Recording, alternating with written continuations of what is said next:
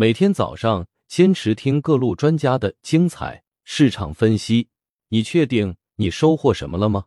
首先，我在此声明，我并不是不赞成学习，也没有说这些专家的观点没有好价值。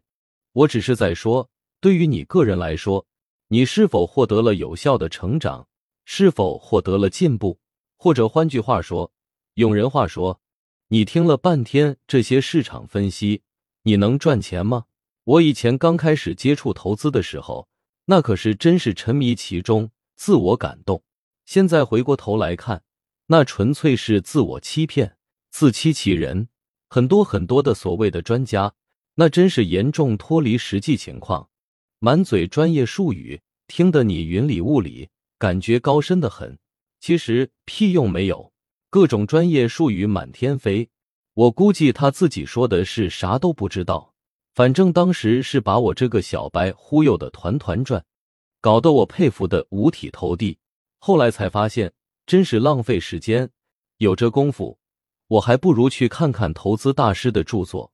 去看看如何分析公司的书，以及自己去市场里实操两下子。非常建议各位不要把大把时间花在听所谓的市场分析。一方面，这些所谓的专家喜欢用各种高大上来让你听得云里雾里。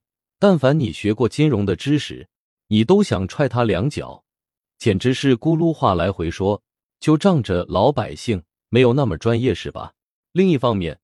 这些专家对自己说的话根本就不负责任，他只负责说，具体的承担还得你来。你按照他的说法，那可是形势一片大好，处处阳光明媚。结果到了市场上，到了生活中，你不把裤衩子溃没了都算好的。所以各位，关键是增强自身能力，你得建立体系，构建自己的框架。这玩意没别的方法。没有速成，看顶尖投资大师的著作是进步最快的，能够让你迅速构建体系，后期在实践中分析公司的能力逐步增强，长期盈利才是王道。